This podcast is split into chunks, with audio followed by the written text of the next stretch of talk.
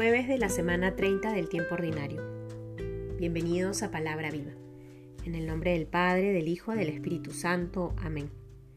Del Evangelio según San Lucas capítulo 13 versículos del 31 al 35. En aquel mismo momento se acercaron algunos fariseos y le dijeron, Sal y vete de aquí, porque Herodes quiere matarte.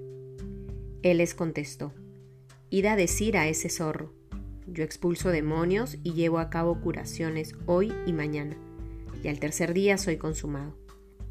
Pero conviene que hoy y mañana y pasado siga adelante, porque no cabe que un profeta perezca fuera de Jerusalén. Jerusalén, Jerusalén, la que mata a los profetas y apedrea a los que son enviados. Cuántas veces he querido reunir a tus hijos como una gallina su bajo las alas, y no habéis querido. Pues bien, se os va a dejar desierta vuestra casa. Os digo que no me volveréis a ver hasta que llegue el día en que digáis, bendito el que viene en nombre del Señor. Palabra del Señor. Seguimos escuchando, queridos hermanos, palabras un poco duras por parte de Jesús, pero que tienen total sentido. Y es que Él, quien es nuestra salvación, nos recuerda una y otra vez la responsabilidad que tenemos frente a ella. El Señor es consciente de su misión. El Señor sabe quién es y para qué ha venido a la tierra.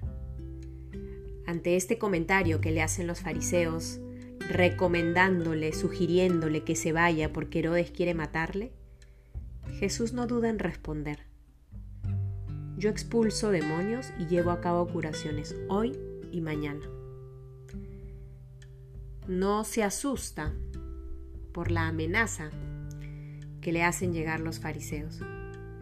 Con la conciencia tranquila, sigue en curso su misión. El Señor, como decía, es consciente del encargo recibido por el Padre Dios se hizo hombre para devolvernos la salud, para recordarnos cuál es nuestro destino final. Y todo cuanto acontece en esta historia de salvación es justamente para que podamos gozar de esa eternidad prometida. En ese sentido, Jesús consciente de ello, no pierde en los momentos, no pierde la oportunidad de denunciar lo que está mal, de anunciar la verdad. Todo momento es propicio para expulsar demonios y para llevar a cabo curaciones. El día de hoy el Señor nos invita, desde su testimonio, desde su estilo de vida, a ser conscientes también de nuestra misión. ¿Por qué Dios ha querido que tú vivas en este momento de la historia?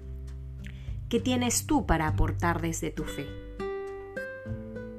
¿Eres valiente al denunciar aquello que está mal? ¿Compartes con alegría la verdad del Evangelio? ¿O más bien pasas desapercibido y nadie se da cuenta que eres cristiano? O tal vez eres de aquellos que prefiere renunciar a su fe para ser uno más del montón. Que como el Señor tengamos la valentía de enfrentar todo cuanto haya que enfrentar para anunciar su salvación que quiere alcanzar a todos. Que el Señor nos conceda esa gracia. En el nombre del Padre, del Hijo, del Espíritu Santo. Amén.